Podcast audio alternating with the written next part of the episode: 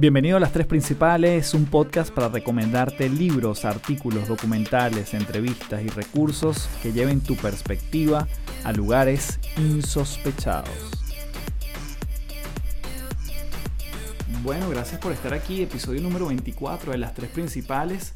De verdad que yo aprecio muchísimo que te tomes el tiempo de escuchar el podcast sobre todo de principio a fin porque además siempre hay elementos distintos a lo largo de los episodios. Y no lo doy por sentado que estés aquí escuchándome, que te tomes el tiempo, que tomes unos minutos para explorar acerca de temas que de una vez te digo, todos los temas que yo traigo son los temas que a mí me interesan y que yo estoy navegando, profundizando, explorando, investigando y me da muchísimo gusto que tú también los compartas porque yo no elijo los temas para agradar a más número de personas, ni para tener más eh, reproducciones en el podcast, ni para tener más seguidores en el podcast, sino porque son los temas en los que yo ando y digamos que el tiempo me ha dado un poco la razón de que hay mucha gente que también está conectada con los temas que yo traigo aquí. Las personas que entrevisto, los libros que recomiendo, los documentales de los cuales hablo. Es decir, hay un interés mutuo entre los que, lo que tú quieres expandirte, investigar, saber más y lo que yo también estoy consumiendo o navegando en ese momento. Así que nos nutrimos mutuamente. En esta oportunidad, en este episodio, voy a hablar de un tópico que me interesa mucho porque lo he estado viendo en personas con las cuales trabajo, en clientes, en acompañamientos uno a uno y es el síndrome de la cabaña. El síndrome de la cabaña, de alguna forma yo me enteré con esta pandemia que tenía un nombre, pero he visto muchos casos históricos donde ya había escuchado, había leído acerca del comportamiento. ¿Cuál es el comportamiento detrás de ese título?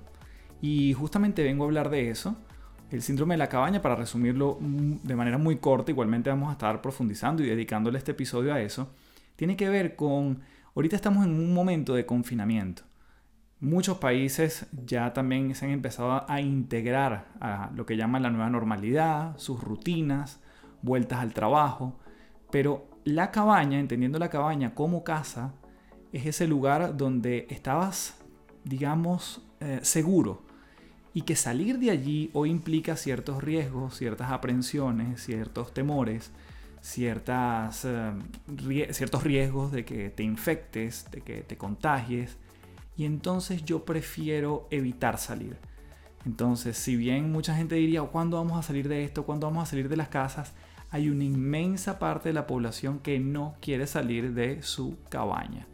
Entonces vamos a hablar en este episodio acerca de eso, acerca de las implicaciones, si esto realmente es algo grave, si no es grave, si es algo que es eh, muy común, cuánto tiempo se puede llevar, por qué se llama así y sus orígenes. Así que bueno, quédate conmigo hasta el final de este episodio para que puedas llevarte información relevante para la gente que está contigo o si tú también estás manifestando, eh, entre comillas, este síntoma. Quiero anunciarte igualmente que el día de mañana comenzamos formalmente la segunda edición del programa de mentoría de creencias a resultados.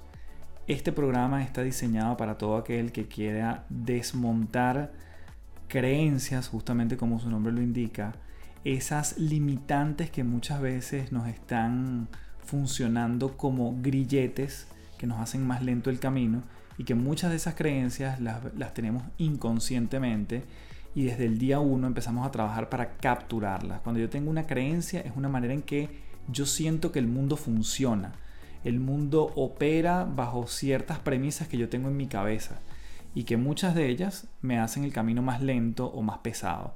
Por eso esto se llama de creencias a resultados. Vamos a transitar un camino de ver las creencias, toda creencia me genera un pensamiento, todo pensamiento me genera una emoción, toda emoción me genera un hábito, todo hábito genera un comportamiento y todo comportamiento o acción me genera un resultado.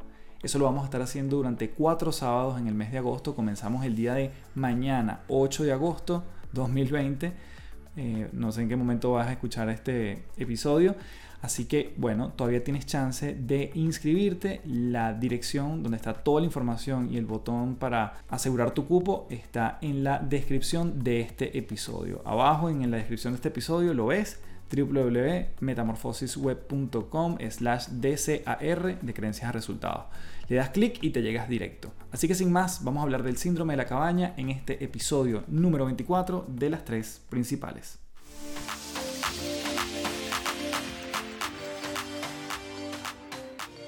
Bien, comenzamos entonces a hablar de este síndrome de la cabaña, un término que empieza a ser más palpable y del cual se empieza a tener mucho más conciencia y cuidado en los países donde ya se están incorporando a sus lugares de trabajo. El síndrome de la cabaña, nuevamente, nos estamos refiriendo a una reacción que pudiese ser hasta defensiva, adaptativa, de muchas partes de la población que ante una situación inesperada, por ejemplo esta del coronavirus, entiende que la mejor manera de enfrentarse a ella es hacerlo allí donde tiene más control, es decir, su casa. Esto es muy importante decir que no se presenta como una enfermedad o un trastorno psicológico. Estos son síntomas referidos normalmente a un, espectro de ansiedad. Y este síndrome puede presentarte generalmente en personas que se aíslan por largos periodos de tiempo que se encuentran solas y que tienen una tendencia a, bueno, irse mucho a futuro, a lo que viene después, a lo incierto, a lo que desconozco. El síndrome de la cabaña además es una expresión relativamente nueva y que es muy importante y responsable decir que todavía no está tipificado en ningún libro ni manual de psicología o psiquiatría. Pero como bien sabemos hay una enorme cantidad de situaciones síntomas o signos que este confinamiento ha traído y que probablemente esto se va a ir estudiando poco a poco. Son de alguna manera efectos del confinamiento. Cabe señalar que el origen de este síndrome de alguna forma, y además se conoce en inglés como cabin fever, es como la fiebre de la cabaña, y se remonta al siglo pasado cuando muchas veces debido al invierno las personas tenían que pasar largas temporadas aisladas en sus cabañas, de ahí su nombre, y bueno, de alguna forma así se ha vivido en la emergencia sanitaria y entonces empiezan a experimentar síntomas quizás depresivos, temor a salir, el encontrarme con otros y hay muchos términos que se empiezan a vincular con este síndrome de la cabaña. Ahora, es importante también decir, este síndrome no es completamente nuevo y no, como lo decimos, tiene sus orígenes de hace muchos años. Yo la primera vez que me encontré con, con este comportamiento, o que leí acerca de un comportamiento que alude al síndrome de la cabaña, yo no lo sabía bajo este nombre, pero es el caso de Viktor Frankl. Viktor Frankl, si además no has leído su libro que es increíble, se llama El hombre en búsqueda del sentido, que además te lo dejo, si te encuentras en patreon.com slash café del éxito, lo vas a encontrar digitalmente. En este libro él, digamos, una historia breve de Viktor Frankl. Es un psiquiatra, un neurólogo, y este señor le va increíblemente en la vida. Él es de Viena, en Austria, fundador de la logoterapia y del análisis existencial, ¿no?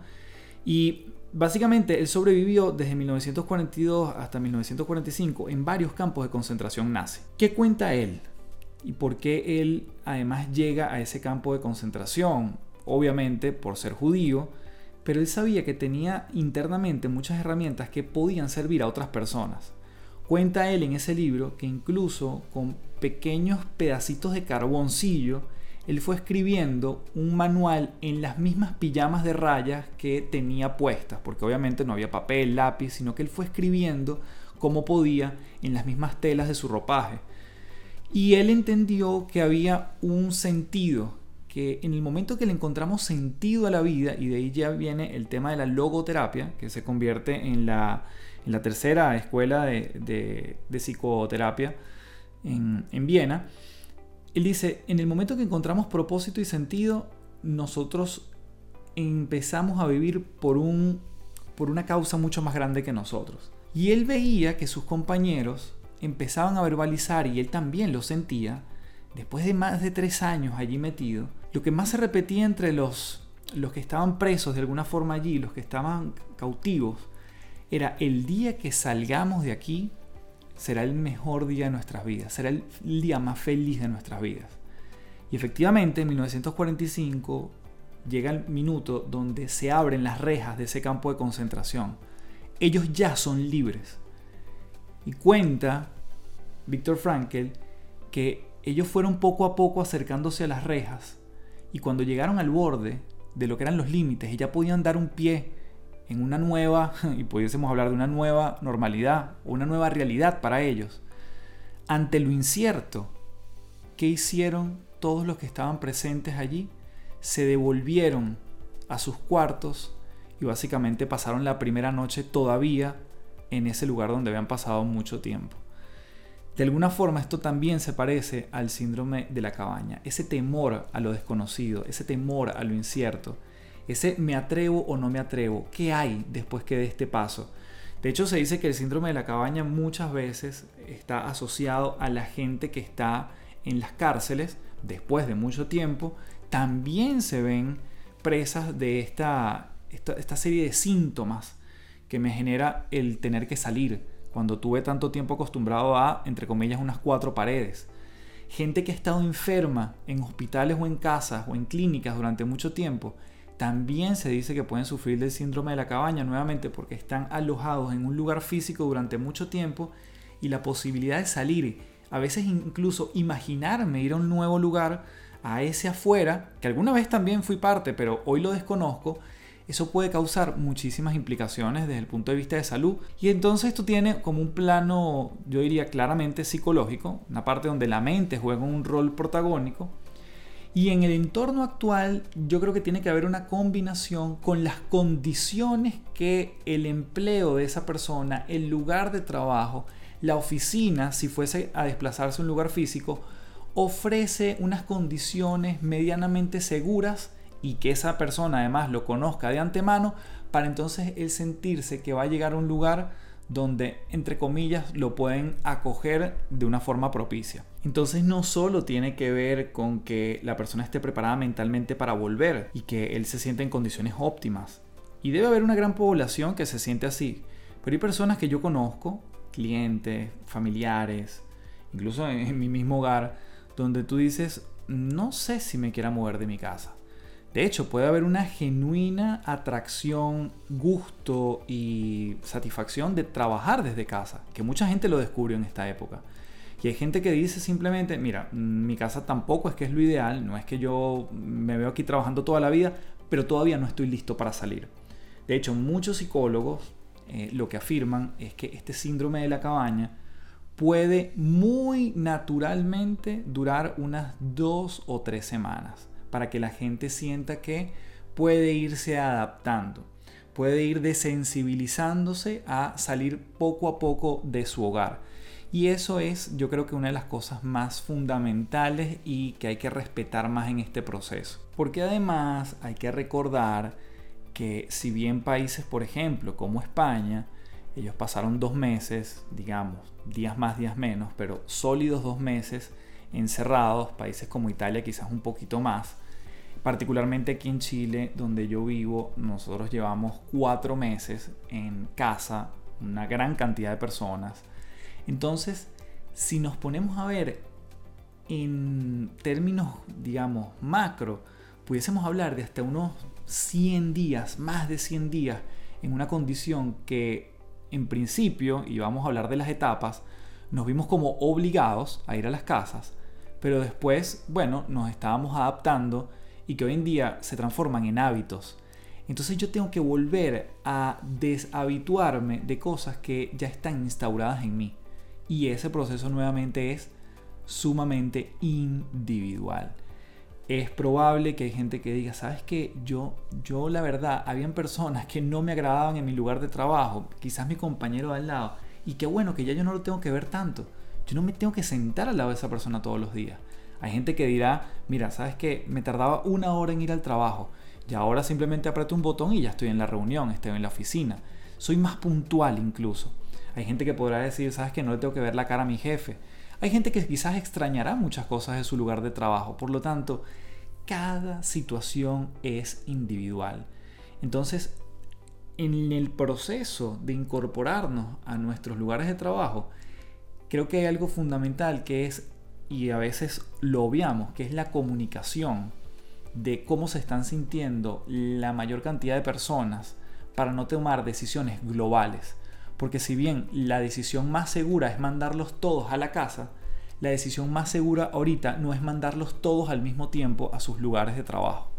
Entonces probablemente cada líder por área, por departamento, tendrá que ver cómo se organiza, cómo pregunta, cuáles son las necesidades individuales, las aprensiones individuales, los temores individuales y ver cómo va incorporando quizás por porcentajes o por necesidades, en fin, cómo va segmentando esa población para que se vayan incorporando.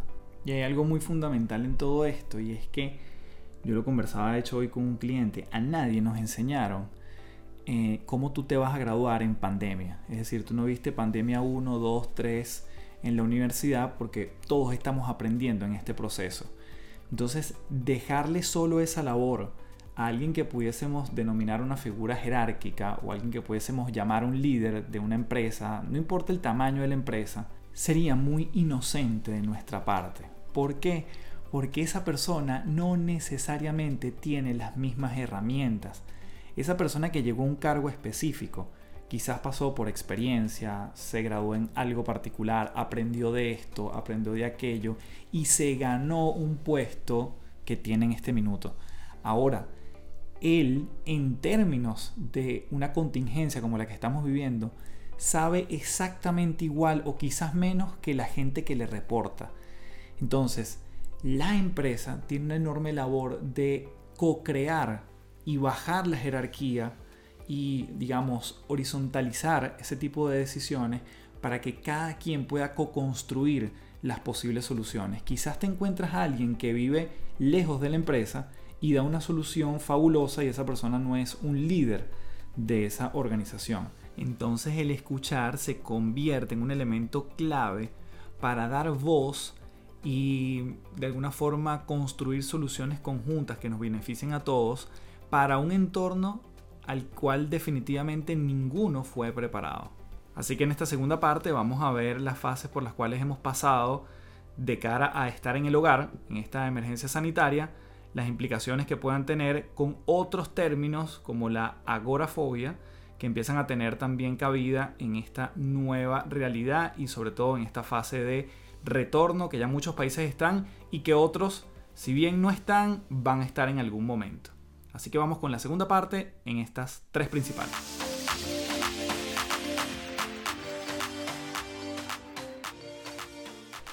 Bien, vamos a hablar entonces de las fases por las cuales hemos pasado en, estas, en estos últimos meses, ¿no? Y quizás ya, bueno, estamos más de la mitad del año y mucho se nos ha ido en esta, en esta emergencia sanitaria, ¿no? Que nos deja mucho. Entonces, la primera etapa tiene que ver con yo la llamo la etapa de shock, es decir, nos revolcó la ola. Yo llegué un momento, iba para mi trabajo, tenía una rutina, al día siguiente todos enclaustrados en casa.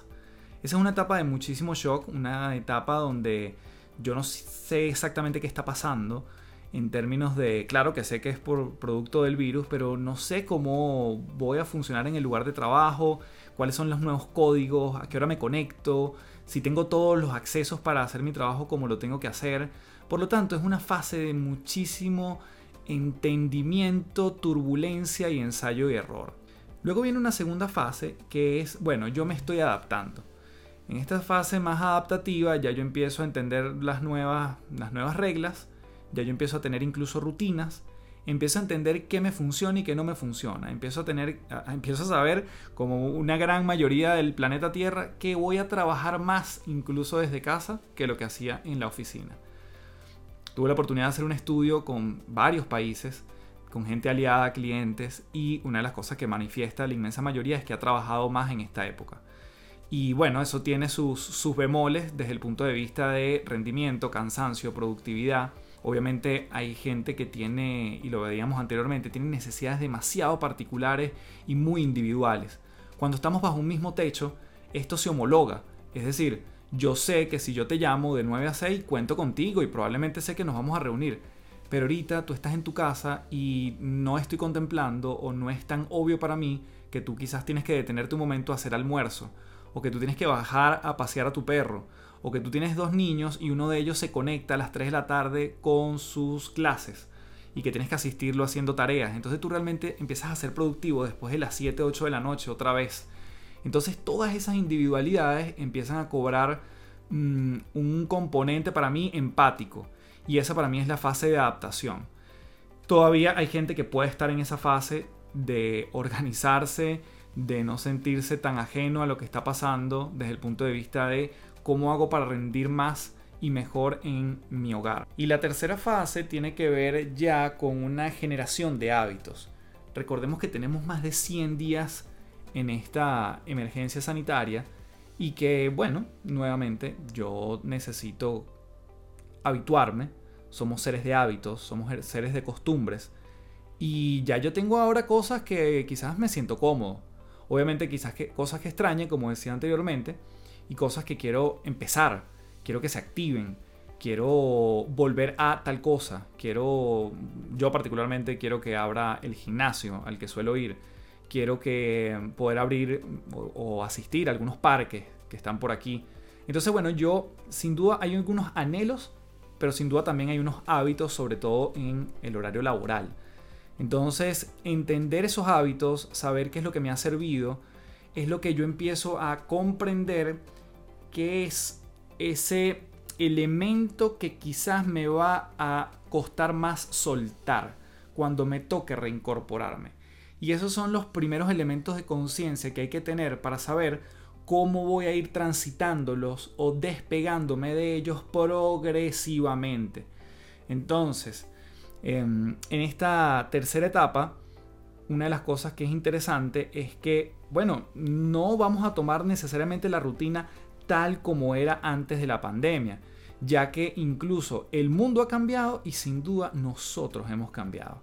Estamos enfrentando nuevos desafíos, como la reciente expansión de, un diferente, de una diferente manera de trabajar nos ha afectado, la, la adecuación de una interfaz físico-digital, además de un clima emocional obviamente que mucha gente manifiesta haber estado en una montaña rusa donde se confabula la alegría a veces, la tristeza a veces, el duelo en otras oportunidades que enfrentan muchas familias.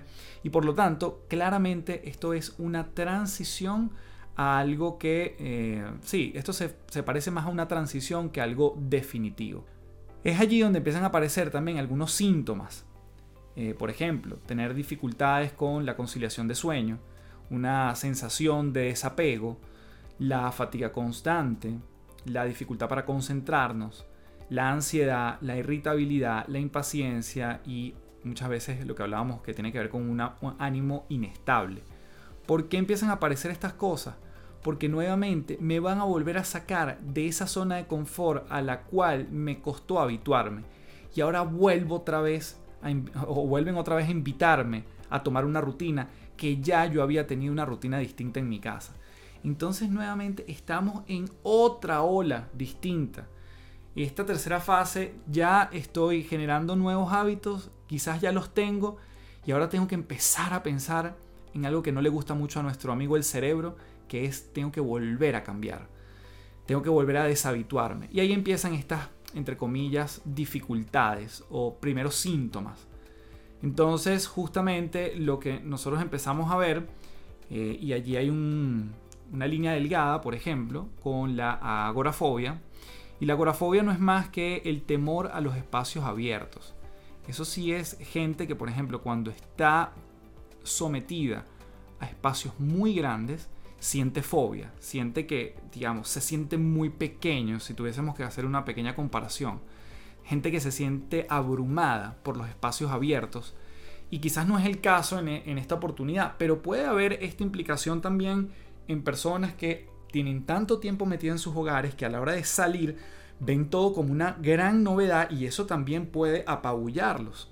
Y de hecho muchos psicólogos y médicos dicen que la gran diferencia entre la agorafobia y el síndrome de la cabaña es que en el caso de esta fobia, el paciente desconoce el origen del trastorno y entonces para eso sí es necesario mucho tiempo de trabajo psicoterapéutico para asociar la causa de ese comportamiento, mientras que el síndrome de la cabaña se da de una manera nuevamente reactiva ante una situación conocida, identificada, es decir, yo sé que me sucede por esto.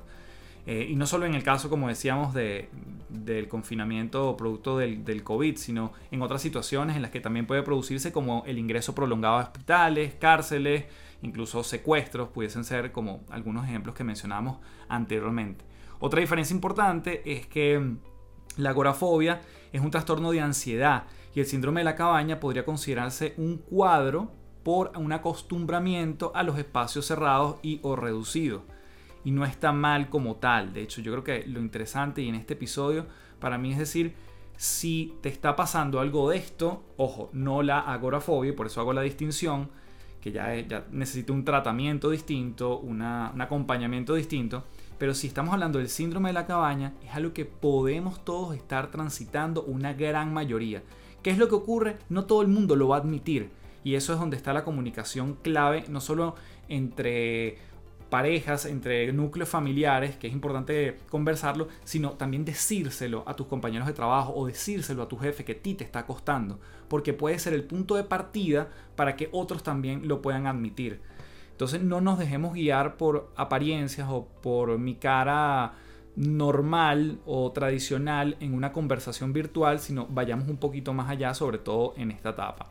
Así que una vez vista estas etapas por las cuales hemos pasado, y hacer una distinción quizás con, la, con esta fobia, vamos a ver entonces en esta última parte del podcast cómo nosotros podemos ir trabajando el síndrome de la cabaña si es que sentimos que podemos estar pasando por ello o también algunas prácticas para evitarlo.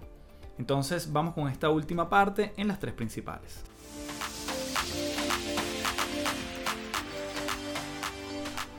Entonces en esta última parte te quiero dejar algunos consejos eh, que lo pude extraer de un artículo de la clínica alemana y es una psicóloga llamada Solange Anush quien recomienda varias cosas que creo que pueden ser de muchísima utilidad para nosotros si estamos allí en ese síndrome poderlo trabajar y si no también prevenirlo o ayudar a otros quizás que puedan estar en esa misma condición. Entonces ella recomienda intentar salir y que las salidas sean graduales yo no sé si tuviste, por ejemplo, la serie Merlí, que es una gran serie, por cierto, si no la has visto.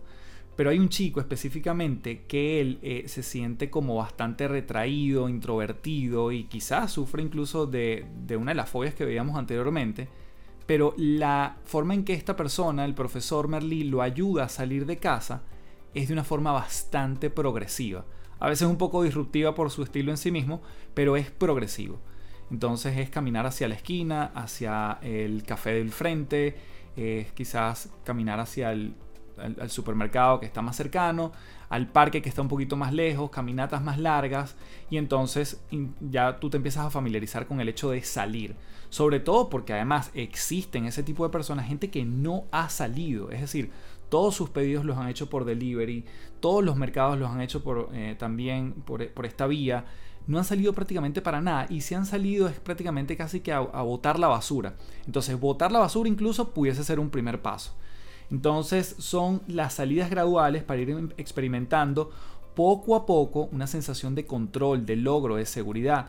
Yo eso también le añado que si tú además, por ejemplo, los fines de semana, ya en tu lugar donde tú puedes, ya tú puedes salir, eh, empieza también quizás en los días en los fines de semana donde no tienes que ir formalmente a la oficina, empieza a acercarte a tu lugar de trabajo, porque eso también te da una sensación de, nuevamente, reconozco el lugar al que tengo tanto tiempo sin ir.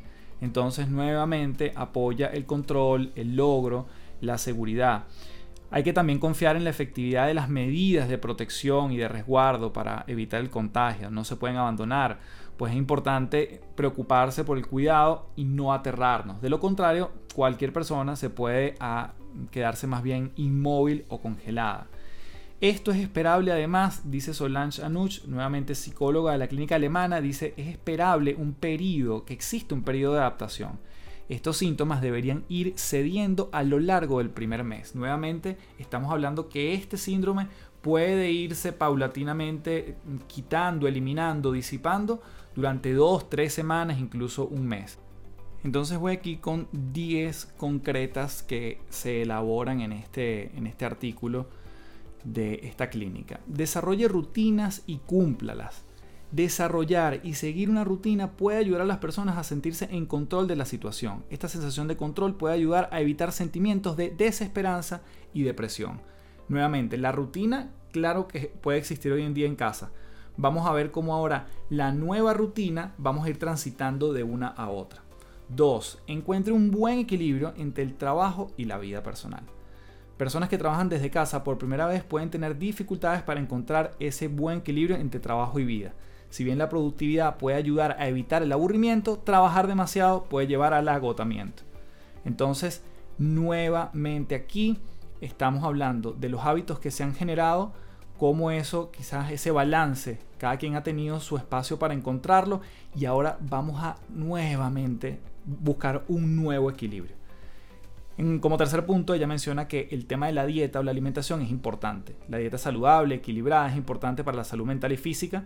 Por lo tanto, el hecho de cumplir con las comidas puede ayudar a una persona para que establezca esas rutinas y, se vaya, y vaya también transitando hacia una nueva rutina. Es decir, cumplirte con los momentos de comer, lo que te permite también es enviarle una señal al cerebro de control. No te estoy sacando tan fuerte de lo que estás acostumbrado.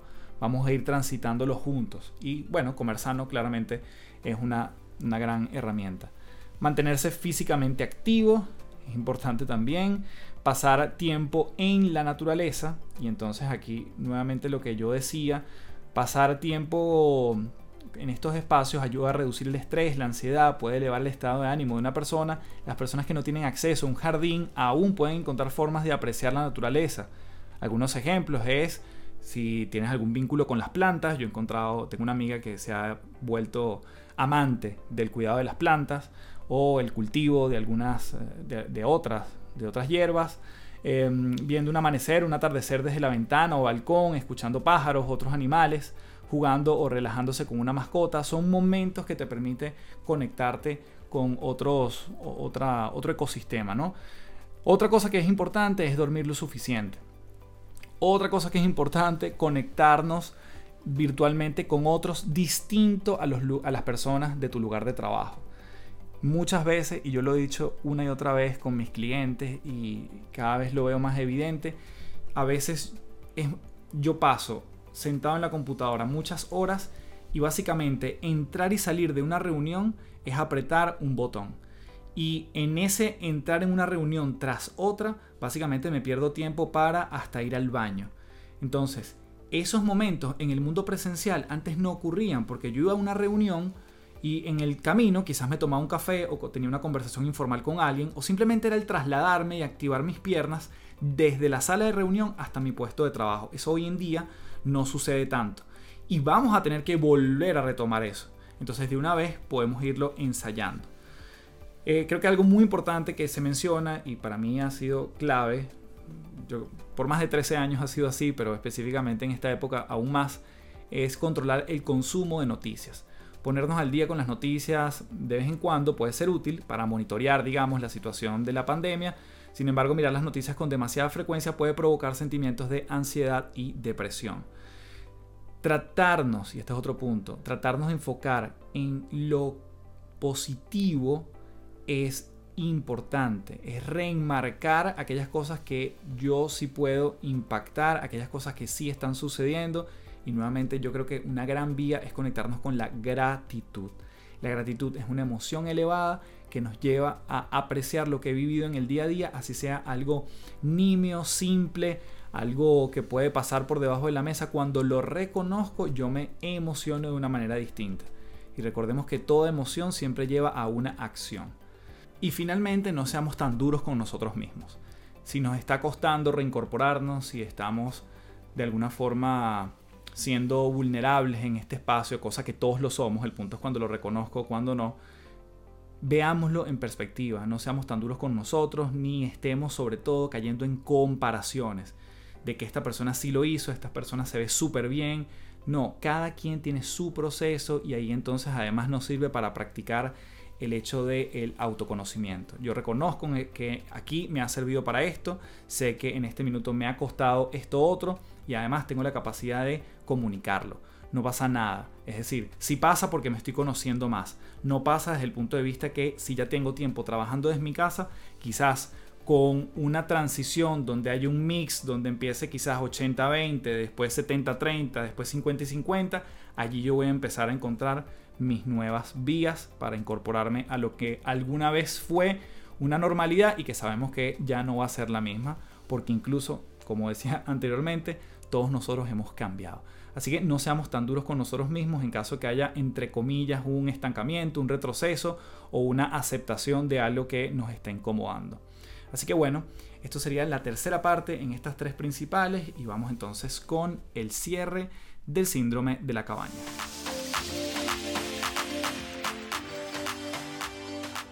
Bueno, gracias por quedarte hasta aquí. La verdad que este episodio fue bien interesante desde el punto de vista de entender en qué estamos, hacia dónde vamos y que este periodo que hemos vivido nos da la posibilidad de conocer más de nosotros. No se trata de las condiciones que están afuera, sino cómo yo las aprovecho para evolucionar más en este bonito camino llamado vida. Así que espero que te haya sumado el síndrome de la cabaña. Soy muy enfático aquí compártelo con quien creas que le pueda ayudar, con quien creas que le puede sumar. No nos quedemos con la información que nos hace sentido a nosotros, porque nuevamente este podcast yo lo hago desde los temas que a mí me interesan, en los temas en los que estoy, las cosas en las que ando y he descubierto que hay muchas personas que tienen los mismos intereses que yo. Entonces, en ese sentido, puede haber muchas personas que les haga sentido el síndrome de la cabaña, enterarse que además tiene un nombre, muchas veces incluso con tan solo saber que tiene nombre y que además no es algo que se suscribe únicamente al tema de la pandemia, sino que tiene años siendo mencionado por otras circunstancias, ya eso baja los niveles de ansiedad. Así que compártelo con quien creas que le pueda ser útil y te recuerdo que entonces mañana 8 de agosto comenzamos el programa de mentoría de creencias a resultados. Un programa justamente para pasar del miedo a la confianza, de la intención a la acción, de la procrastinación al enfoque y definitivamente del estancamiento al movimiento. Pasar de creencias a resultados no es una utopía, es un trabajo, es un proceso y aquí de alguna forma te voy a guiar para que lo puedas hacer durante todo el mes de agosto. Van a ser cuatro sábados de trabajo muy intensivo y con mucha eh, elaboración durante las semanas de prácticas, de tareas, donde vamos a tener mucho movimiento interno para impactar el afuera. Así que todavía tienes chance de inscribirte. La dirección se encuentra en la descripción de este episodio y no me queda más que darte las gracias en mayúscula por quedarte hasta el final y nuevamente dale share, compártelo, mándale ese link, compártelo por tus redes a la gente que le pueda hacer sentido este síndrome de la cabaña, enterarse, esto tiene nombre y además no es nada eh, complicado en términos generales de abordar. Y sin duda, cuando nos ubicamos en tiempo presente, tenemos la posibilidad de hacer de este mundo uno más consciente. Nos vemos en un próximo episodio. Gracias totales. Chao, chao.